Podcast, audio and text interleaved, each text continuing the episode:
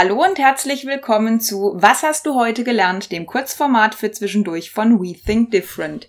Wir bauen Brücken zwischen bewährtem und neuen Formen der Arbeit, zwischen Lean Management und New Work und freuen uns, dass du heute wieder reinhörst. Hi Christian. Hallo Franziska. Du, ich habe das letzte Mal Projekte aus der Vergangenheit, in denen wir Prozesslandschaften uns angeguckt und auch optimiert haben, nebeneinander gelegt und ich bin immer mega überrascht, was für Potenziale in so Prozessketten schlummern. Also die klassische Wertstromanalyse und auch Wertstromgestaltung. Genau. Ja, da staunen die Leute auch immer nicht schlecht eigentlich, wenn, wenn wir wirklich alle gemeinsam in einem Raum sind und den Gesamtprozess aufnehmen, von Anfang bis Ende und ja, oft kommen dann so diese, ah, jetzt verstehe ich, wieso dir das wichtig ist. Und das wusste ich ja gar nicht, dass ihr da so eine Schleife dreht am Anfang. So diese Aha-Erlebnisse, die dann da hochkommen. Also ich finde es auch immer total spannend, wenn dann das Ende der Kette sagt, ah, ich wusste gar nicht so genau, wie ihr das am Anfang macht und hey, dass ihr das da benutzt, das war mir komplett neu. Der Anfang aber auch teilweise dann ehrlich auch sagt, oh, ich weiß gar nicht, was das Ende wirklich macht.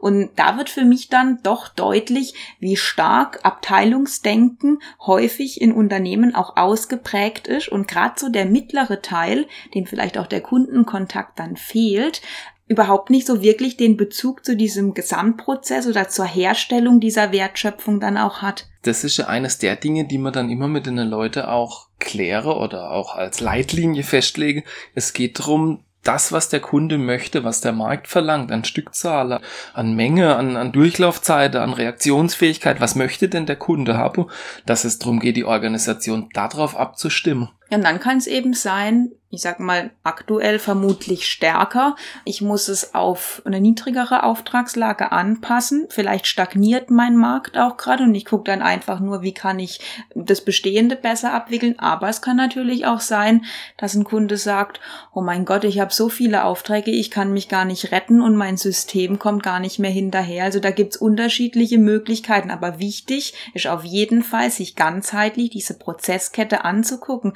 weil die Kette ist nur so wie ihr schwächstes Glied.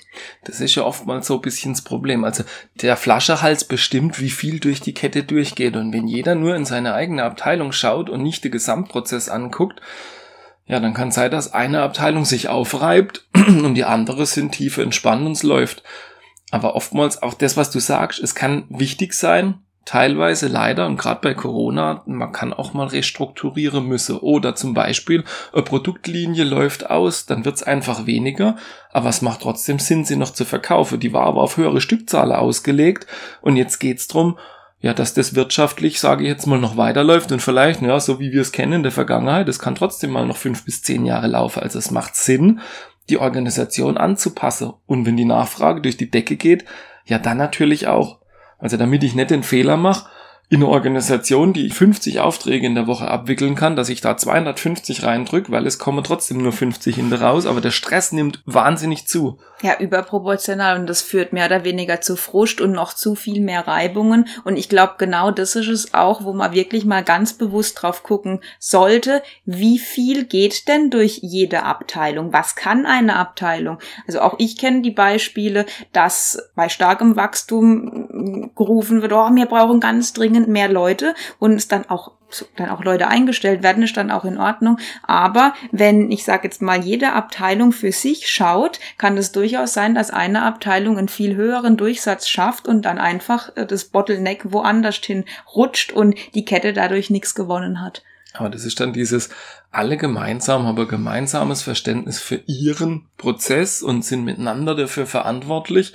Also so diese Abteilungsbrille abziehe und dann das aufeinander abstimmen und dann auch eigentlich Abteilungen komplett die Grenze einreißen und sagen, okay, welche Prozessschritte sind denn nacheinander mhm. wichtig und wer kann denn welchen Schritt noch übernehmen und auf was legen wir es aus? Auf 10 Aufträge am Tag, auf 50 Aufträge am Tag und da anzupassen einfach und auch was braucht denn der Markt, was braucht der Kunde und das muss ich eigentlich als Unternehmer ja, ich, das, das muss ich regelmäßig tun und da ist wahnsinnig viel. Also mir sage, das sind 50, 60 Prozent Durchlaufzeit möglich.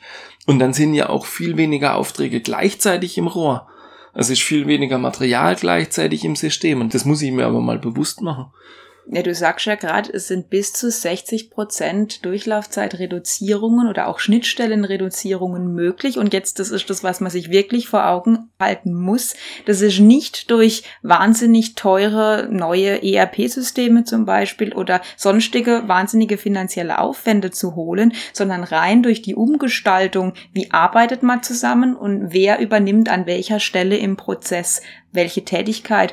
Und das ist was, auch gerade jetzt in den Zeiten, wo es vielleicht etwas schwächer ist, wo man sich auch, wo man die Zeit hat, sich das angucken zu können, das ist eine Wahnsinnschance. Das ist tatsächlich eine Chance und ich brauche nichts außer die Leute, die die Köpfe zusammenstecken und im Prinzip miteinander wieder ihren, ihren Zollprozess nachjustiere, weil es ist ja nicht immer neu mache, es ist nachjustiere, wo ist der Flaschehals, wo muss ich nachregeln, wo stimmen wir aufeinander ab? Und dann komme ich aber auch in so einen Modus und das, das muss ja nicht perfekt sein, sondern die Leute sollen immer wieder nachregeln, wo klemmt's jetzt wieder, was hat sich verändert, welche andere Variante komme, also die kommen ja dann so in diesen kontinuierlichen Verbesserungsprozess genau. kommen die Leute ja rein und wenn ich das gut mache, dann kann sein, dass ich nicht alle fünf Jahre einen riesen Neustart und Cut und Neuorganisation brauche, sondern dass ich immer wieder nachregel quasi. Also du machst eigentlich aus einem recht starren System eine lebendige Organisation, die es schafft, aus den Dingen,